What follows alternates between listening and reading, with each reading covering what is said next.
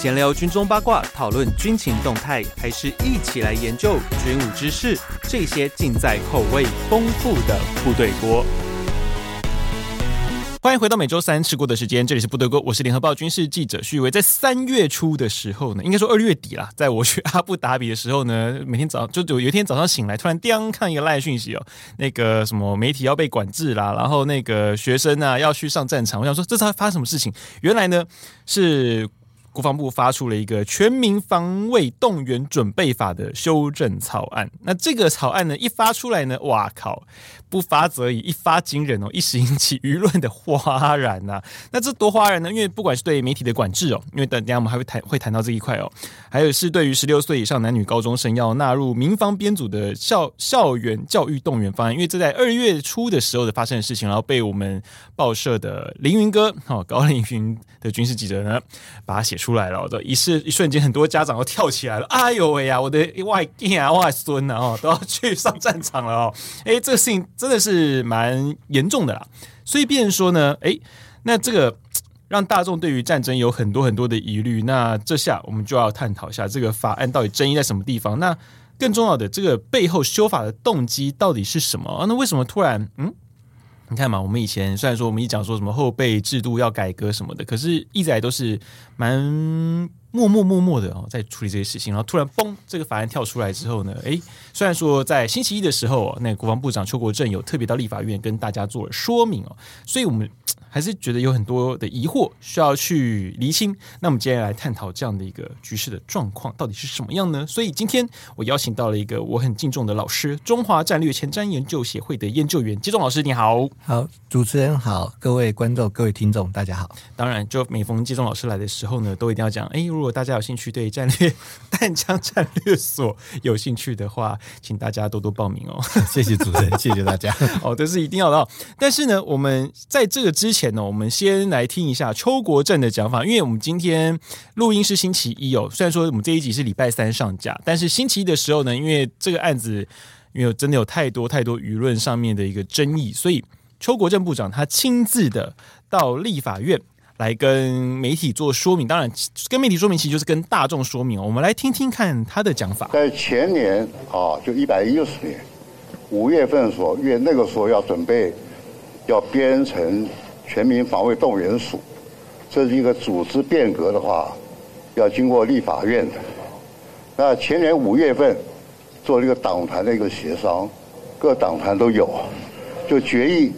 同意在一百一十一年，就去年一月一号成立了全民防卫动员署。那可是它有个附带啊决议，就希望在这个动员署成立了以后，要对单一的县市。做验证，做兵推，啊，得到数据，在一年以内要做个检讨，看全民防卫动员法啊，这个准备法要做修正。那我们经过这验证以后，也一年了。那我们在参考当前的环境，整个局势，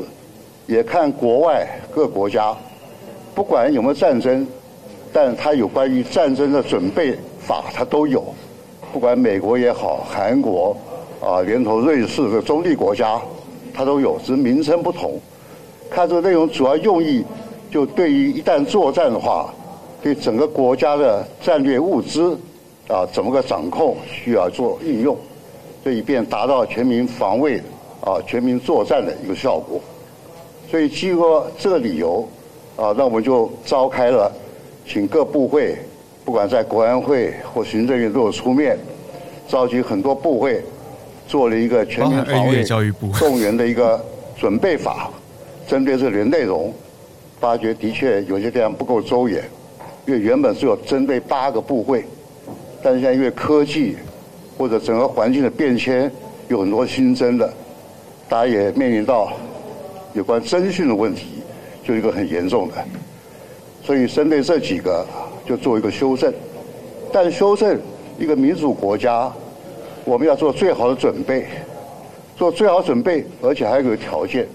尽量不要干预到人民的生活，就朝这一方面去努力的。当然，在这个公告当中，啊，公告也是有原因的，就它规定，就修好了以后要先公告，公告的目的就是要找寻看哪就有意见，有哪些问题，忠诚了以后，再做一个跨部会的一个协调，大家都觉得认可了，然后才能够经过程序啊，到行政院。通过以后，还要到立法院三读，这个程序不会乱。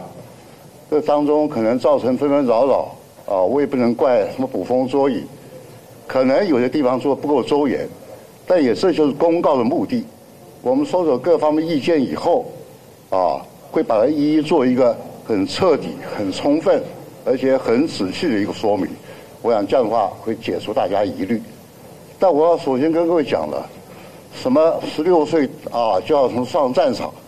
这个完全没有这种事情。我们国军来讲的话，要入伍要十八岁以后啊，要当兵也要等到入伍完了以后他才有枪啊，怎么可能还没有入伍，还没有经过任何训练，就要去打靶呢？不能打靶都啊有这么严格的规定，遑论作战。但我跟各位报告，作战都不愿意发生。虽然身为军人出身的我，我也很反对作战。但我们不能不做准备。我刚刚讲了，一个民主国家，准备越周远，越会在一旦有状况发生的话，越能够按部就班的去做一个一啊整体的运用。着眼在这个地方是第一个关于全动法。后续我们收着这些资料了，还会召开跨部会之间的协调，把各位的意见全部列进去，啊，逐条的。来做个严格的审定，避免再造成纷扰。OK，这就是邱国正部长在星期一早上到立法院的时候呢，跟媒体说，就是说明哦，就是全动法修正的这样子一个脉络，从一开始召开各部会的一个协调，然后到后来就是公告，公告之后就嘣就发生了这个事情嘛。那现在因为也不叫暂缓了，而是说他们还会再继续搜整各方的意见，之后呢才会逐条的审视。那后来就还。就照程序嘛，要你要报到行政院之后再到立法院来，然后就让立法委员愿不愿意通过嘛，或者再修正嘛，这都是后续的一个程序哦。不过呢，一开始 我们就跟金龙老师聊到，因为一开始他讲，哎，我们不会让十六岁的小朋友上战场了，因为的确，因为其实光以刚。部长所说的哦，就是你要上，你要开枪了，你至少先开始你要有射击预习嘛，然后才能够做实战的打，做那个实弹打靶，不是实战，实弹打靶。那刚好因为今年又有卡到一个新的什么叫做实战化射击巴拉巴拉的哦，那所以其实你要拿到枪这件事情，其实它有一定的条件，所以呃，这其实跟牵涉到那个教育部里面讲到，就是后面那个校园教育动员这一块。那我们先从一开始，就是姜老师其实。我有看到，就是您的文章有有句，就是对这个全动法的修正有个批评，就是他的思维还停留在二次的二次大战。哎，所以这个二次是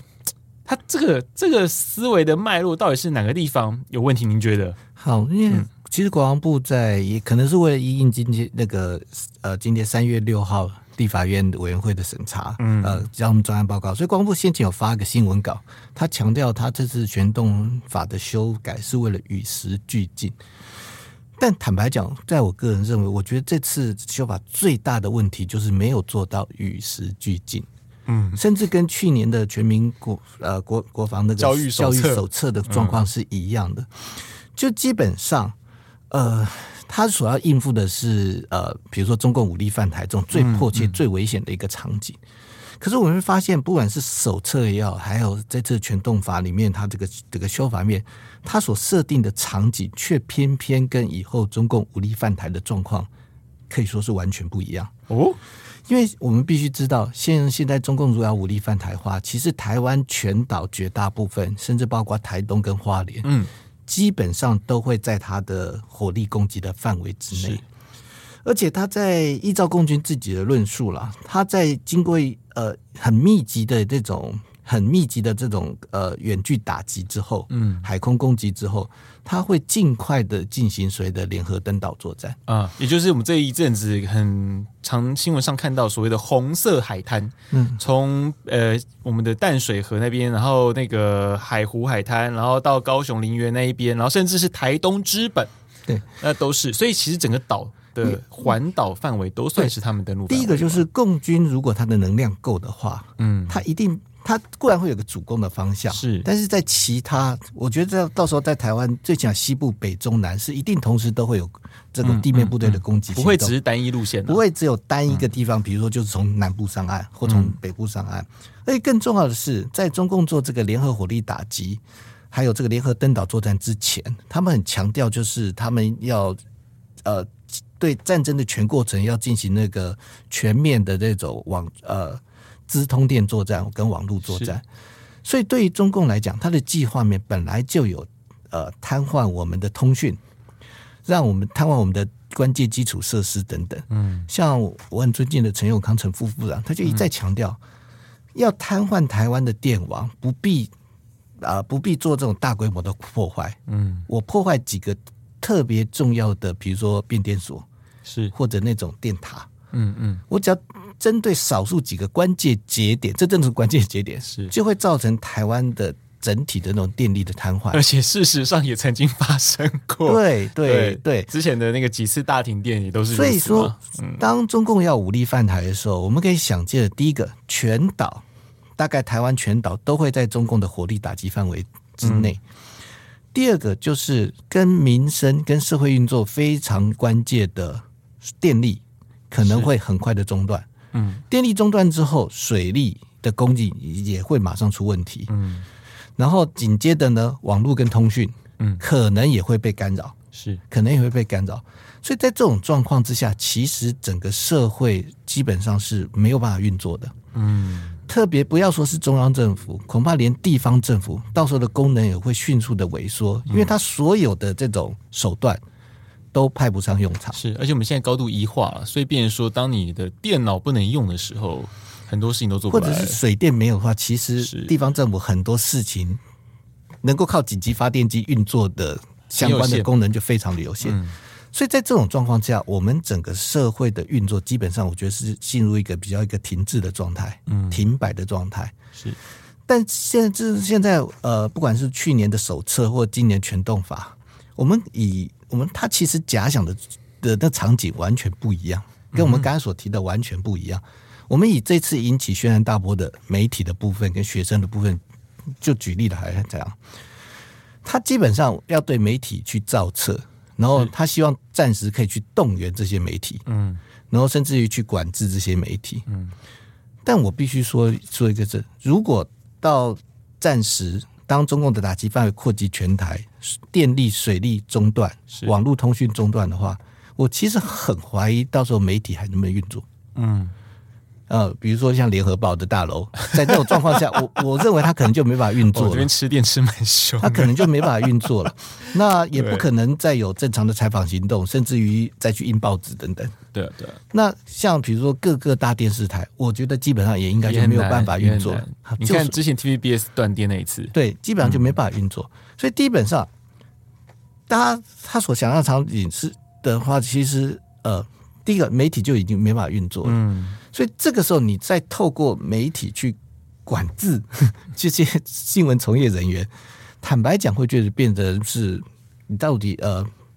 你变成是你实际上你管不了，嗯，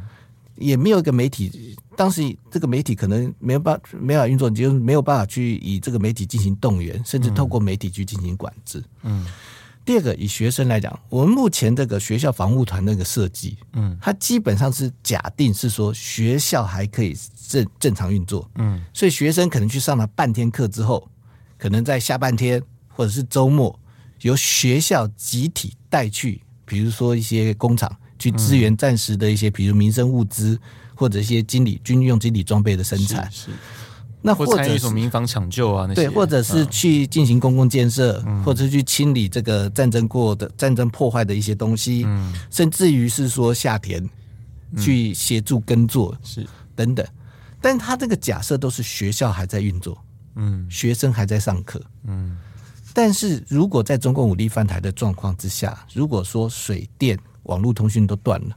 我不认为这个时候学生还有办法到学校去上课，而学校还能够运作。嗯，换句话说，其实他整个场景就是 就想象是说抗战嘛，想象说，对他基本上他想象的是二次大战的时候，比如说英国，嗯，伦敦以外的地区，嗯，或者是八年抗战我们的大后方，嗯，就是前线，比如说长沙，正在进行大会战，但是在后方的重庆，民众早上起来还可以，还是可以有时间看看报纸，还是可以上班，嗯，学生照样上课，嗯，然后呢，民众下班回来之后呢，在电力供应结束之前呢，还可以听听广播，嗯，还可以看看电视，嗯，然后去啊，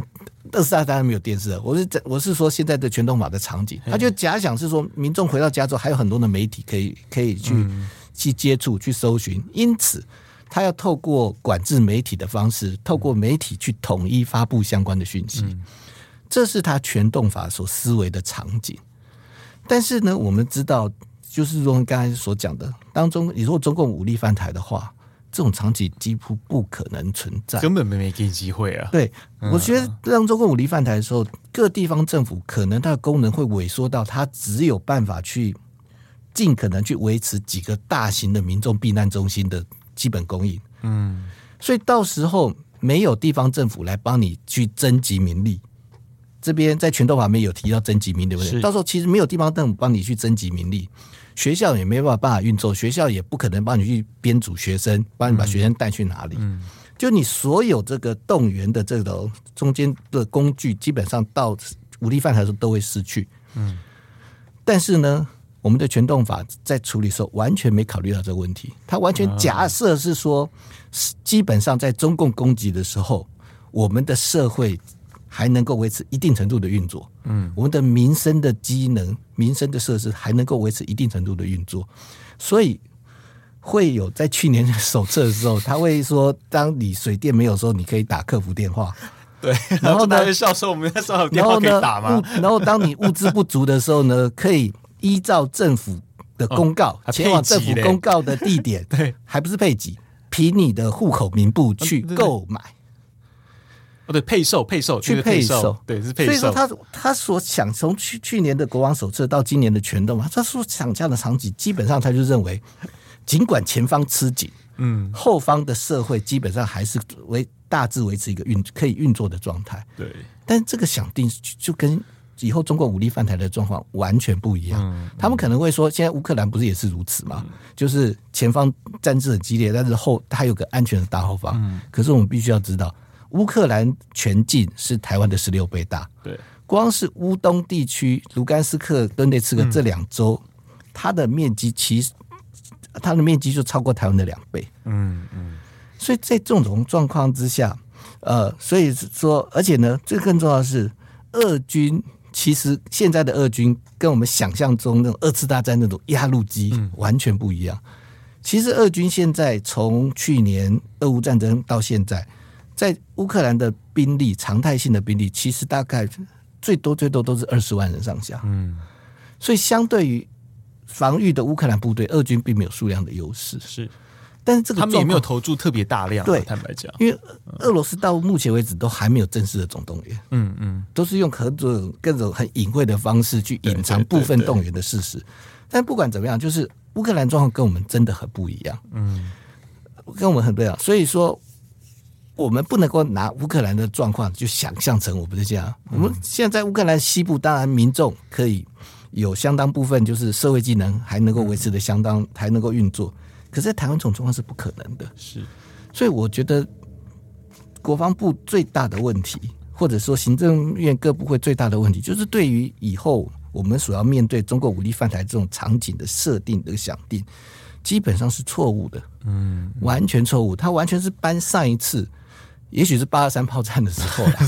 的那种想法。前方打得很凶，但是我大后方呢，基本上。我的政府组织，嗯，基本上是正常的，嗯，社会基本上还是可以运作的，嗯，我的民生基础设施也还是可以运作的，而且那个年代也还没有高度的电脑化，对，所以换句话说是说，他所有的设计、所有的动员，不管是准备阶段或实施阶段，他都是按照这样的一个想定去做，嗯嗯，所以当然会衍生出一大堆的问题，变成说你有很多的准备措施。你实际上在暂时根本用不到，嗯，那在暂时用不到，你在平时呢就去做了这么多的调查跟统计，嗯，但是你暂时又用不到，对，而且光那个资料你调不调得出来都是问题吧？对啊，对啊，最主要是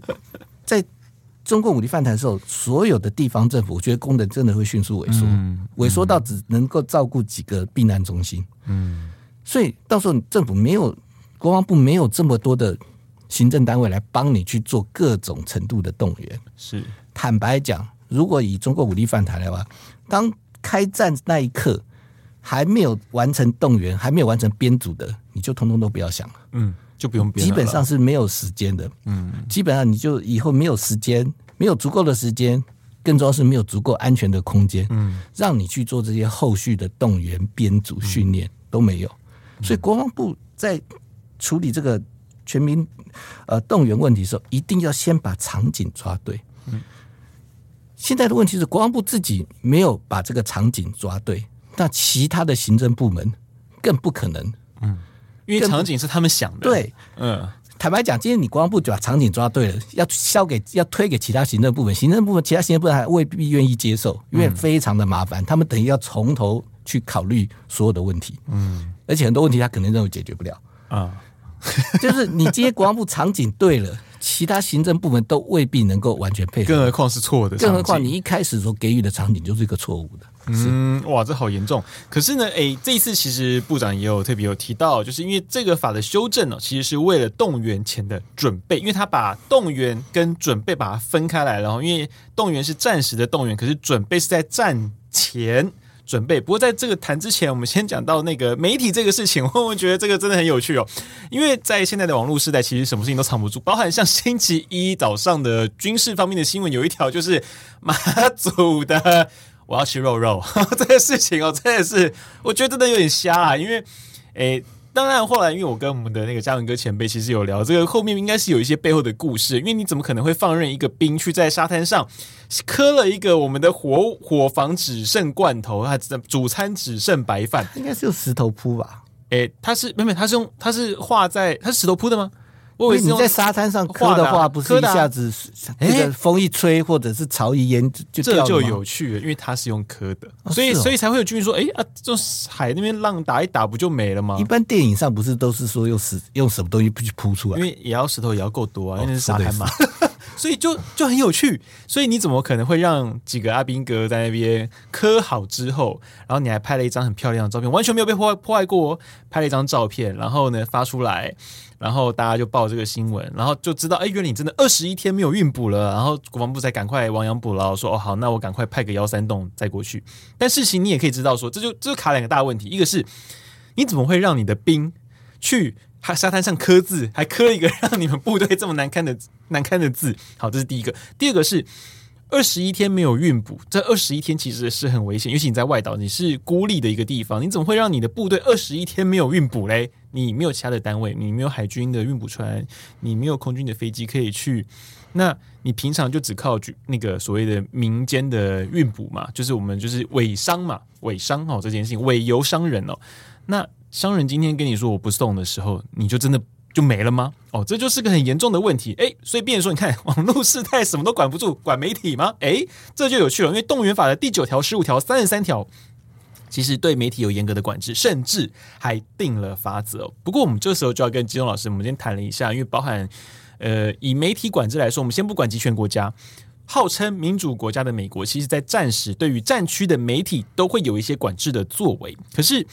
这种管这管制的作为到底哪些是必要，哪些其实根本不需要？哦，那在所谓的那种假新闻的管制，因为其实这一次全动法修正，它有很重要在立法理由里面讲了一个，就是要避免就是假讯息的传播，要影响到民心士气，甚至是我一些动员令的发布。哦，诶，这时候呢，他们要做的一些手段呢，就是造册嘛。然后暂时的时候要动员，就是让那个所属部会哈，就是其实就是 NCC 啦，哈，或是文化部啦，去动员媒体。哦，可能可以必要时可以征用媒体，那这大概就这些。那如果你不服，你不让征用的话，或者你散布假讯息的话，你可能就会有相关的一些罚则。那当然，这些罚则呢，谁来罚？当然就是可能 NCC 或文化部这些之类的单位，主管单位、主管机关，哦，来做那个裁罚。这时我们就来聊，因为刚好衔接到刚刚前前面金融哥讲的 二战的状况哦。诶，在在准备阶段啦。若是今天是战前，就是还没有飞弹还没打过来，人也还没登陆的时候，这个事情做得出来吗？可以处理吗？首先，我觉得哈，哦，不是说反，不是说国防部不应该，或者是各部会不应该在战前，在平时对对动员相关事项预先做好准备。嗯，但是我觉得你的要合乎比例原则。嗯，那现在最主要的是国防部目前的做法。好，先我先不谈这个假新闻的部分。嗯。好，暂时征用。对，我们想征用这一块。暂时征用这一块，坦白讲，我就像我刚才讲的，我其实很怀疑，当中共武力犯台的时候，我们这些我们目前的媒体有多少还能够正常的运作？应该很多都很难诶，我觉得。应该应该，我觉得绝大部分都已经停摆了。像比如说，如果台北市有几十枚飞弹落下来，台北市的民生电力供应中断了，嗯，就算联合报大楼有自行的发电机，嗯，它。也没有那个网路去送到这个订户手中吧，啊、或者乐听大众手中、嗯。因为中华电信的机房如果被打掉，那应该也就不用玩了。对，所以基本上所谓在现在的状况之下，特别是在台湾以后面对中国武力犯台的话，征用媒体是不是还是一个很实际、很可行的手段？嗯，好，所以。这个时候，政府如果想要确保讯息的正确传达，他应该不是再去想说我要征用媒体了，嗯，应该说我要想办法建立一个在暂时不会比较不容易被破坏干扰的，嗯，单一的或者是复式的这种发布系统、发布设施。啊，应该自己要有那个系统，而不是我去用民间吧？不是再去征用媒体，对，因为到时候民众先不要讲家里有没有电可以看电视，对啊。至少还有手摇式广播嘛？对，我这个手摇式。那这个广播其实，我觉得到时候政府就是建立一到两套，嗯，在暂时不会被破，这个通讯不会被干扰，嗯，那民众又最容易获得的，嗯，这种讯息的发布方式，是是是，他应该把注意力放在这里，而不是再去 弄征用媒体，对，因为在台湾。中国武力犯台的时候，有多少媒体还能够正常的运作？嗯，嗯，我坦白讲，我觉得根本所剩无几。他们应该去认真的考虑要怎么强化汉声广播电台吧？类似，就是说，我在我有我有没有哪些手段，嗯，可以维持我这个讯息的发布，而不会被中共破坏或干扰？嗯嗯，他应该想的是这个，而不是想是说我去征用联合报，我去征用自由时报，我去征用 T 台、S 台 等等等等。对对。这个在暂时，我觉得根本完全不切实际。嗯嗯。第二个，好，谈到这个媒体的管呃有关假新闻的发布好了。坦白讲，在暂时会刻意发布假新闻的，我觉得不会是媒体。对啊，不会是我，也不会是我们这些人。我觉得不会是媒体。对啊，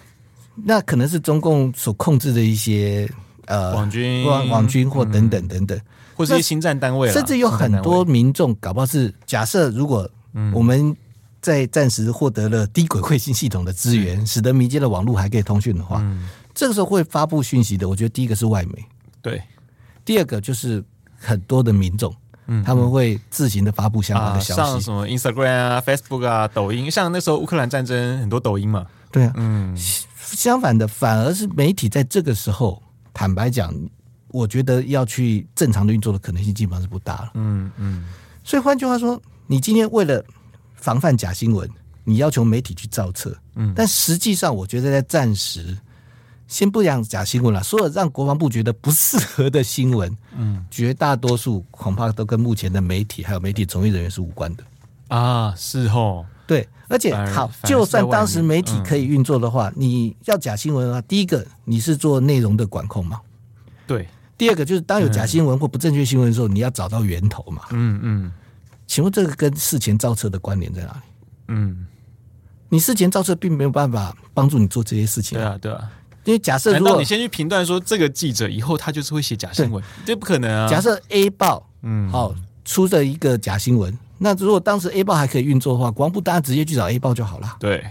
所以等我就不懂他事前造册的理由是什么，嗯，的用意是什么？不论是做媒体的征用。或者是做假新闻的方案，事前对所有的从媒体从业，而且它不只是对媒体从业人员造册，嗯，还包括各种的应用应用服务系统。是，那按照他那个字面解释、扩张解释的话，现在大家使的 Line、脸书 Twitter，嗯，这些相关的从业人员都要被造册，都要被造册。即便他是做会计，即便他是做客服，即便他是做会计，即便他是做客服，嗯，即便他是做业务，都要造册。那到底要造多少人？对，问题是你造了这些册，跟你所想要达到的目的，不论是征用或者是呃防范假讯，没有直接的关联性。嗯，嗯，这时候我们就要担心了。你这些媒体如果是为了动员用，这些从业人员不止军事记者而已。嗯、你要做动员的话，表示你要知道他的姓名、身电身份证字号、电话跟住址，搞不好还有一些更细部的资料。嗯，嗯，那这些资料在政府机关手中，可很多人会觉得说啊，反正我们的鉴保资料、纳税资料，政府也都有啊。对啊，可是怎么用就是一回事啊。但是今天他所收集的是经过鉴身份鉴别过的资料。嗯。今天可能，比如说主持人徐宇威，全台湾可能同名同姓的很多，嗯，所以政府一直之间不知道这个徐宇威是不是他痛恨的那个徐宇威。嗯、但是今天如果是媒体鉴别过了，知道这或者是资讯服务业，或者是某些的资讯业，嗯，它的是已经是鉴别过的资料，是。那个就完全不一样，嗯，所以说我是觉得，在拳头法的这一块设计里面，要求去造册、去调查媒体或者一些，比如说应用服务业者。它的不符合，完全不符合比例原则，因为你造册这个动作，跟你最后要管的，不论是征用，或者是呃假新闻的方案，基本上都没有没有什么关联，没有关联。嗯，唯一可能有用的，就是在暂时就是把所有的媒体记者通通动员起来，变成一个携手大队嘛，网军。但是这又这个又是回到那其实新战大队就好了，以前的作为 就是你，但是你把这个几千个人动员起来，在总政战局底下要干嘛呢？对啊，要干嘛？你把他们通通拉起来，在总政在底下是集中看管吗？现在有 ChatGPT 就好了，干嘛用我们？重点是到了暂时，各发布很多讯息的来源都不是来自媒体了。对对，都不是来自，所以你应该说在民间流动的讯息很多，其实并不是从媒体发布了。对，所以说变成说你所设计的这些手段，其实，在暂时对你的不对你在暂时所要做的事情都没有任何的帮助。嗯嗯，那。但是你在平时就突然间多出一个非常具鉴别性的这些个资，嗯，留在特定机关手中，那这边我们当然就会合理的怀疑，那你掌握这些资讯，到会不会产生出其他后遗症？嗯，最主要是你的手段，你的就是完全不符合比例原则，手段跟目的不相当啊，完全中间没有任何的关联性。嗯，那你收集这些名册干嘛？坦白讲，收集名册就是以往。比较过时的那种概念啦，就是我只是想要掌控状况，但是掌控掌控什么状况我不知道，其实就可以变这个状况。对，就是基本上他们就想到哦，我要做动员准备，那我就要造册，嗯，我就要列管，嗯。问题是你造册列管之后，跟你暂时所想要做的事情完全没有关联性，而且坦白讲，他搞不好也还没想清楚暂时他要干嘛吧？对，所以想说先造册嘛，反正之后再说。因为从以前嗯留到现在，大家就是造册习惯性。所以，那现在呢，要把这个事情做补强，那就造更详细的车。因为其实这个，在我之前有一次的参叙之中，其实我曾经有问过某一位长官哦，中将，嗯、呃，那时候有跟他问过说，哎，战时的时候，我们这些军事记者，我们到底要干嘛？我没有得到一个很很确切的答案。我觉得现在的问题在这里，就是麻烦。坦白讲，我觉得包括美军啦，对于在战区活动的记者的。的行动，嗯，乃至于讯息的发布，它都还是有些管制措施。嗯，但是我觉得这个东西必须要国防部相关单位真的跟媒体的记者当面去讨论，对，当面去讨论，而不是。只想到造册，对，因为在战时的时候，其实他们都会有，不管在这任何战区，不管像这些美军在阿富汗也好，巴格达也好，他们都所谓的媒体中心。那当然，你进那个媒体中心，你就是要被造册的。但相对的，你在那边之后，你就可以获得，他们就是会有一些 media tour 了，就是我会带你去某一些地方，你想要采访我们的战况的话，那你肯定有一些保密契约要签，签了之后，我就带你去。但你去那边的差异是在于说，你跟着我。我会保护你的安全，但如果说你今天要出去你家的事，但是我你就不会被我当成自己人。嗯，我觉得美军这套设计，它基本上是在确保军事行动机密的状况之下，嗯、让媒体可以正常的发布消息。对，可是我们目前权斗法这个设计、嗯、没有啊，完全没有，你看不到它有任何让媒体在暂时可以某种程度运作的相关的设计，没有，对，他只要求先造册，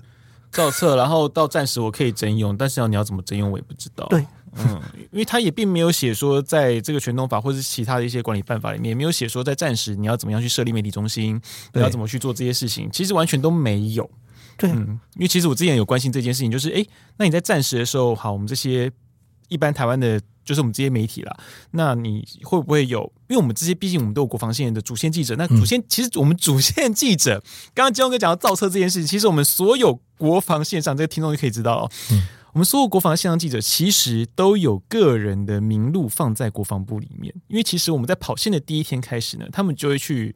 嗯、呃，了解我们的背景，嗯，我这我我委婉这样讲，就了解我们的背景啦。哦，大概知道我们的一些呃特质是什么，其实都有做。所以，变成说，你还在在造什么车？没有错，没没有。但是最要注意，他这次造车的范围是所有人，所有的媒体从业人员，而且还包括出版业。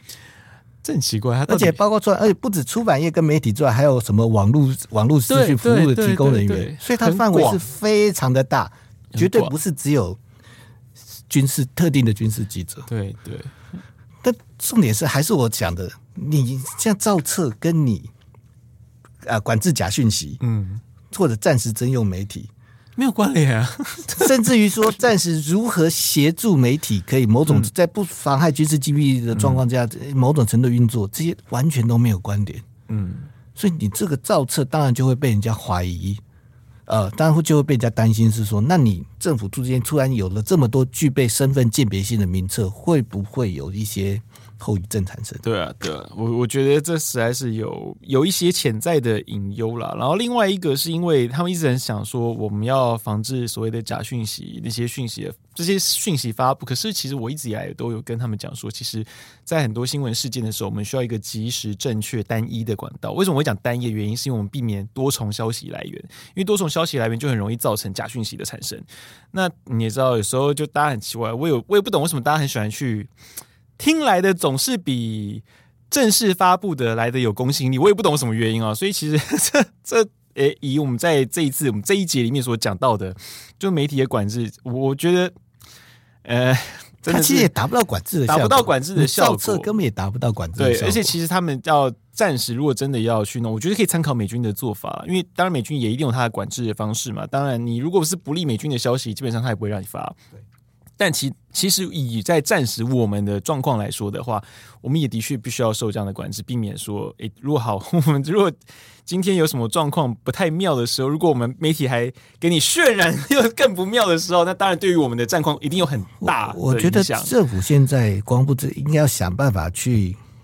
呃，去问到乌克兰，就特别在乌东地区，嗯、这。过去一年在乌东地区实际的状况，我觉得那个比较能够作为我们的借鉴，因为在乌东地区，因为战火非常的猛烈，嗯、其实当地我的理解，当地其实已经没有什么媒体在运作了，嗯、但他们新闻讯息还是可以很多的讯息发布都是个人，嗯、甚至于参战者是。或者是特别安排过到战地去采访的媒体，嗯嗯。嗯但是，一般当地的媒体早就已经撤了，基本上都没有在运作中。我觉得国防部要考虑的是，要参考是这个场景，而不是乌克兰西部那些场景。对对，其实是要参考真正战地里面的状况，他们到底是怎么运作。那有什么方式可以让真的如果暂时啦，你还是希望能够讯息发布，还是可以让。民众了解到国军现在的作为是什么，那该怎么样去应对？其实要参考这一节。坦白讲，我觉得国防部如果要防范战时讲讯息，我觉得最主要、最主要、关键的做法，还是我刚刚说的，国防部想办法建立一套在战时不会被干扰、不会被破坏的发布的讯息发布系统。是是，这个才是关键。否则，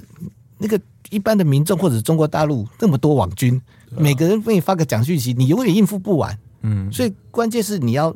让民众知道，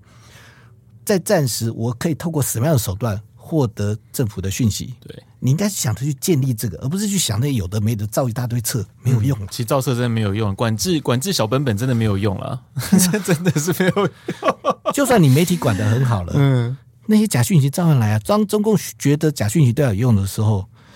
他人。他他总会嫌人少的，嗯嗯，他他永远都有那个人力，对，所以你所以你永远管不了，所以关关键在于你怎么样确保你政府或军方有个正确而且受保护的讯息发布性，嗯、要考虑的是这个。对对对，你要怎么样让这个受到保护的讯息可以很正常的，应该说呃有效果的发布出去了，对，而不是说你在里面管说今天我可以用的媒体有多少人，因为在暂时我们大家应该都失去联系了吧？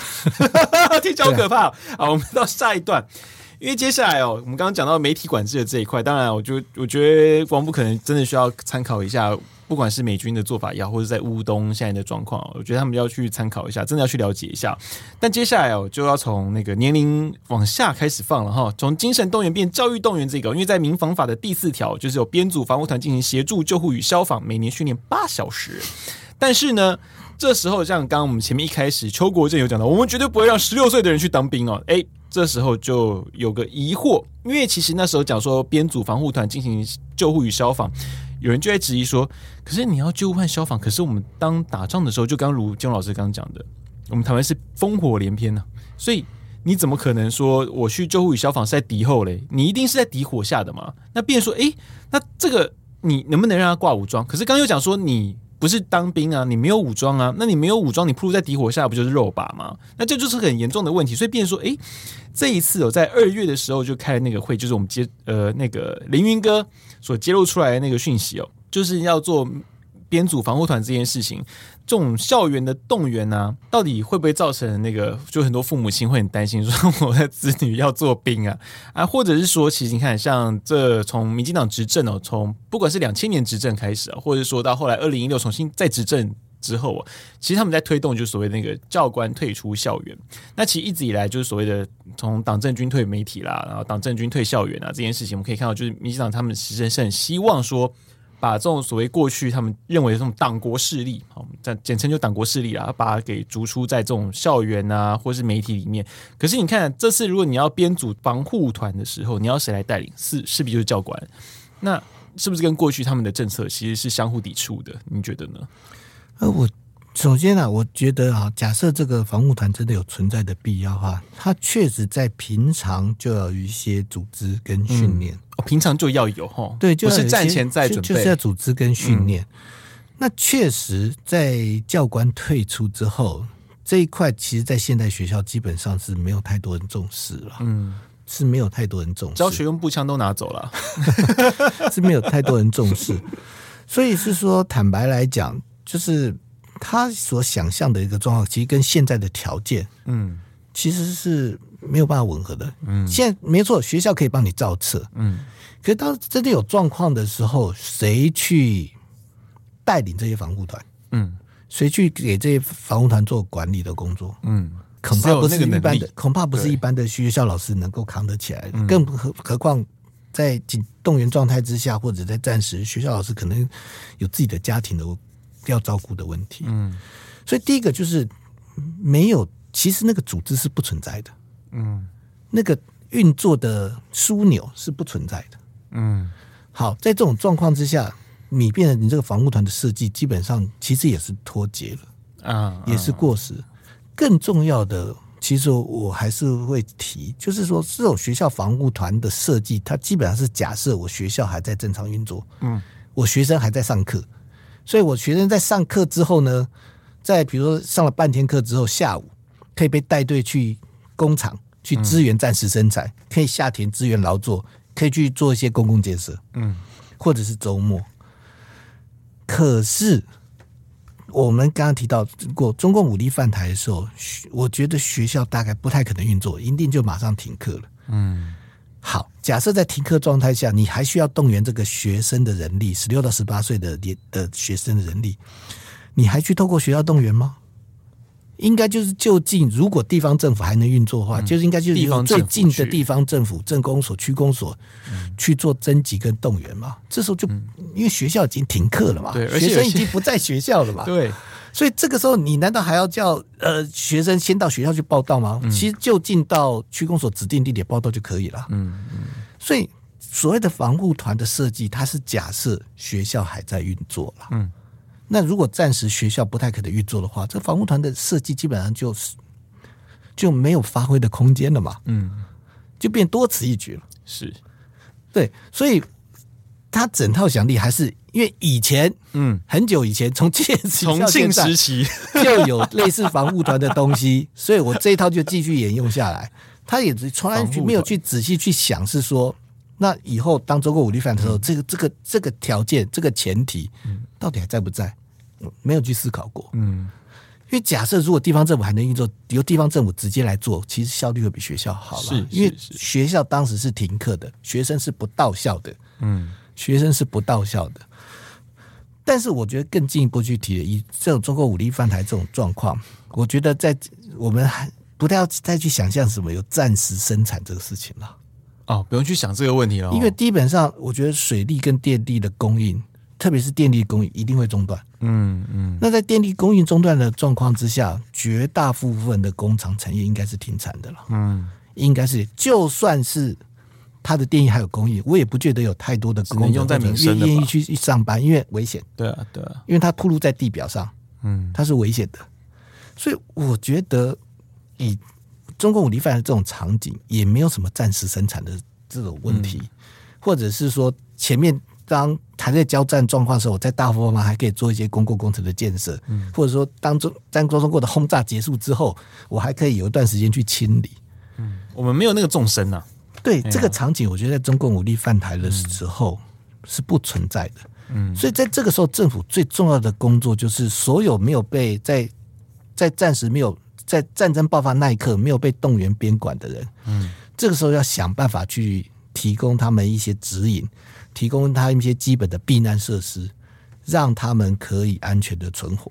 特别是十六岁到十八岁的这些青年学生。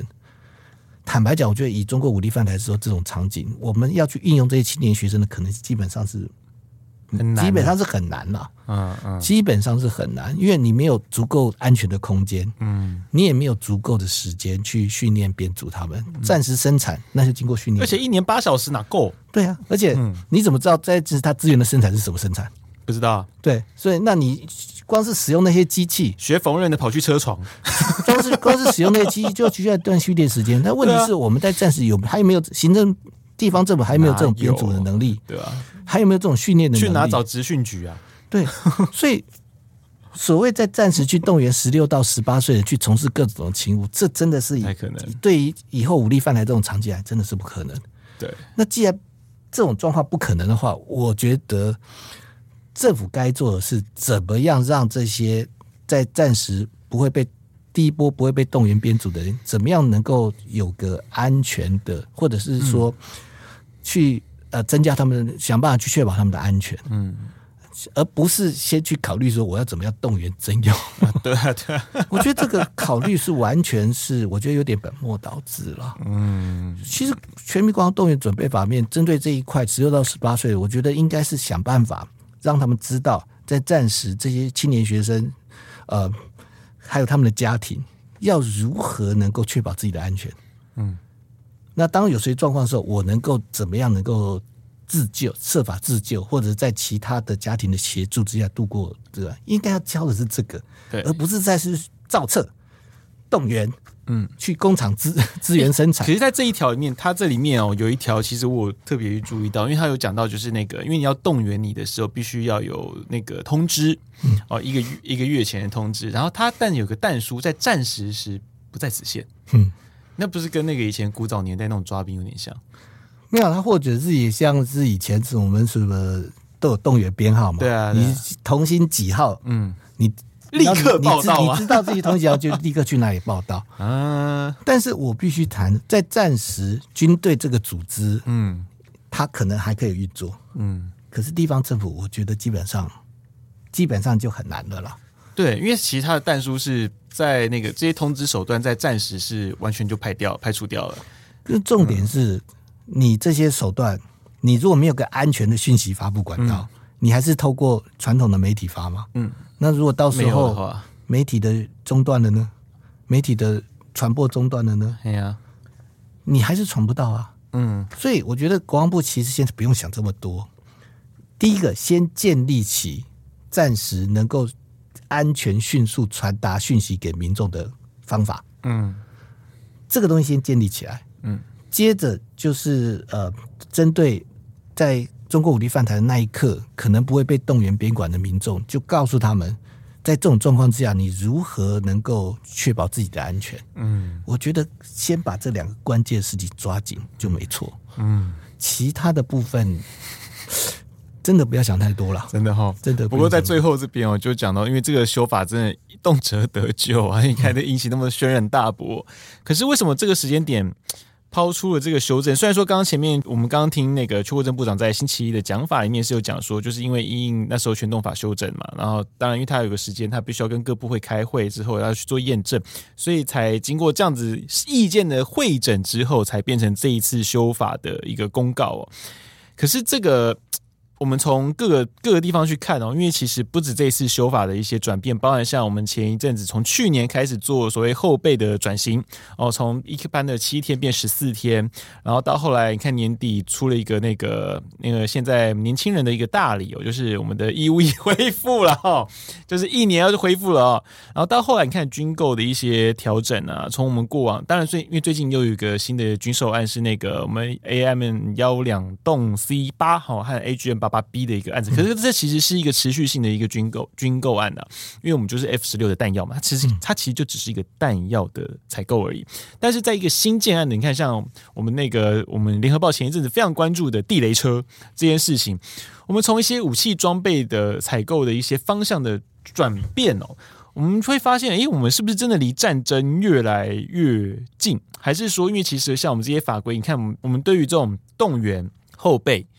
义务役。我们在修法的或是法规上面去修改的一些动作变得很积极，会不会说其实我们真的是在因应一个未来可能的战争，或者说是我们因应在我们美台关系上面的一些转变，我们去做一些态度上的表示，是这样吗？嗯、呃，我觉得这些动员，呃，我我觉得现在状况是这样，就是以往我们当然是希望在海上跟空中把共军挡下来，对，过往我们是这样啊，嗯、那。后来就发现海上跟空中要挡下来难度变高，希望在滩头把它挡下来。决战那个，对对对对对对，滨海决胜，滨海决胜，对对，滨海决胜，嗯，滩岸歼敌。可是随着中共的军力发展，还有两岸这个国防资源的落差，嗯，特别是华府啦，也会认为是说我们要若在滩头上挡住它的可能性。又会越越又会开始降低，嗯，所以使得所谓的国土防卫战、海滩后方的国土防卫战就变得无可避免。那在变无可避免的状况之下，当然第一个你就需要大量的地面部队，嗯，那在大量地面部队，而且呢又希望是说不是让中共在短期之内能够达到占领全台湾的目的，是。那就代表是说，你必须要有打持久战的准备跟能力。嗯，嗯，那这边就当然牵涉到各种阶段的各种民间物资的动员。是，那但是呢，我们呢，因为成品日久，很多相关的设计其实是土法不足以自行啊，而且很多相关的当时去做这些设计的时候，他所考量的场景跟现在是完全脱节。嗯嗯，所以坦白讲。我觉得这次国防部会积极的去推动这些事情，一方面是国防部确实觉得，如果要增加我们的持久作战能力的话，嗯，我们必须第一个能够更精确、更有效率的动员民间的资源，嗯，第二个就进一步的延伸到最近呃常常在讲的所谓的社会的韧性的问题，是就是好，如果就算我。国军呃战力提升了，但是如果整个民众、整个社会在中共攻击之下，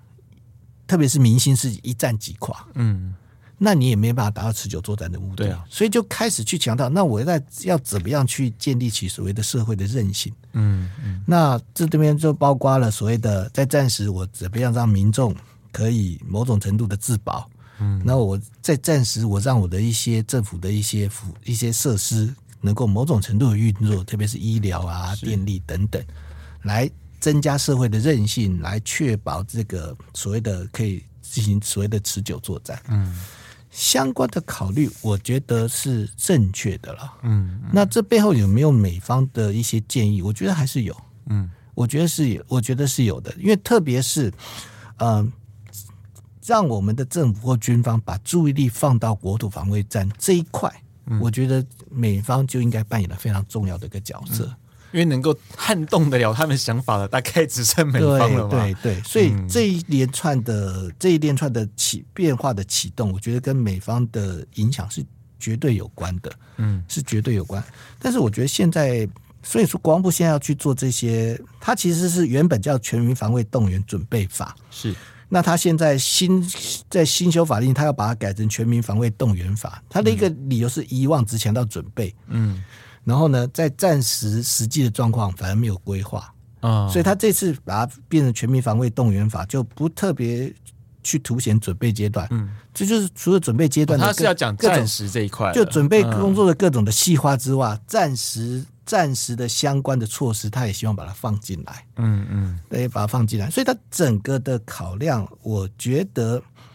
基本上现在去处理这些问题是没有错的，嗯，因为在以往我们这些东西基本上都是名，都是只有一个土法不，都是只有一个名称，嗯，都是只有很陈旧的一些规定，嗯，然后没有人真正认真的去检讨过，嗯，但是现在的问题就在国防部并没有。抓到核心的问题，就是当中国武力犯台的时候，台湾的社会会面临什么样的冲击？是处在什么样的状况之下？国防部在这一点的想象是错误的。